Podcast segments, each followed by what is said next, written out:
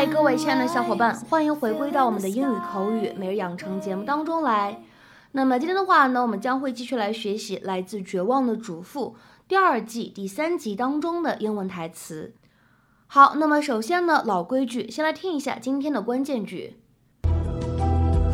Occasionally, we put on a show, as if to convince ourselves our secrets aren't really all that terrible. Occasionally, we put on a show as if to convince ourselves our secrets aren't really all that terrible. 偶尔我们会演戏，就好像我们的秘密并没有那么可怕一样。Occasionally, we put on a show as if to convince ourselves our secrets aren't really all that terrible. Occasionally, we put on a show as if to convince ourselves our secrets aren't really all that terrible. 那么在这样一段英文台词当中呢，我们需要注意哪些发音技巧呢？首先呢，第一处发音技巧，当 put 和 on 我们放在一起呢，会有一个非常自然的连读。然后呢，此时在美式发音当中呢，这个连读之后呢，还会形成一个美式发音当中所独有的 flap t 闪音。所以呢，在美式发音当中，这样的两个单词呢，我们放在一起，你呢可以直接读成 put on，put on。然后呢，当 on 和 a 我们连读的话呢，其实可以读成 on，on。然后呢，再往后面看，当 as 和 if 我们放在一起的话呢，其实可以有一个自然的连读。那么这个时候呢，我们可以读成 as if，as if。convince ourselves 这样的两个单词呢，我们放在一起也是可以做一下连读的处理。你呢可以读成 convince ourselves，convince ourselves。然后呢，当 aren't 和 really 我们放在一起的话呢，其实可以有一个不完全爆破的处理。那么这个时候呢，我们可以读成 aren't really，aren't really。然后呢，再往后面看，当 that 和 terrible 我们放在一起的话呢，会有一个非常自然的失去爆破的处理，可以读成 that terrible，that terrible。 Everyone enjoys a game of make believe now and then. Of course, the ways in which we play can vary greatly. Sometimes we tell ourselves work won't interfere with our family life.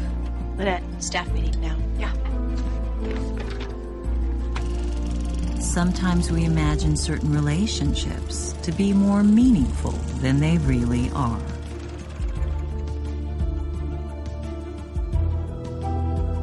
Occasionally, we put on a show, as if to convince ourselves our secrets aren't really all that terrible. Yes, the game of make believe is a simple one. Did you know Rex Van de Kamp? Yes. Did Mrs. Van de Kamp ask you to poison her husband? No. Did you poison Rex Van de Kamp? You start by lying to yourself. No. 今天节目当中呢，我们来学习这样的一个动词短语，叫做 put on a show。这个短语的字面的意思是上演一出演出，或者说呢表演一出节目。而且呢，在口语当中，我们可以在这样一个名词 show 之前加上 good 或者 poor 这样的形容词，比如说 put on a good show，上演一出好戏，表演非常精彩；或者呢 put on a poor show，演了一出烂戏，哎，表演非常的糟糕，非常差劲。好，那么下面呢，我们来看一下这样的短语对应的是一个什么样的英文解释，一起来看一下：to attempt, do or perform something with a particular level of quality。那么下面呢，一起来看一下几个例子。第一个例句：Every year, the city carolers put on a wonderful show in front of City Hall。每一年，城市圣诞颂歌团都会在市政厅前上演精彩的演出。Every year, the city carolers put on a wonderful show in front of City Hall。再比如说呢，看一下第二个例子：Considering that the children had no help, they put on a marvelous show。考虑到这些孩子都是自己完成的，他们的表演已经可以说是很精彩了。Considering that the children had no help, they put on a marvelous show。 下面呢，我们来看一下第三个例子：They put on a show of being interested, but I don't think they really were。他们表现出来一副很感兴趣的样子， 但是我觉得他们不是真的感兴趣。They put on a show of being interested, but I don't think they really were.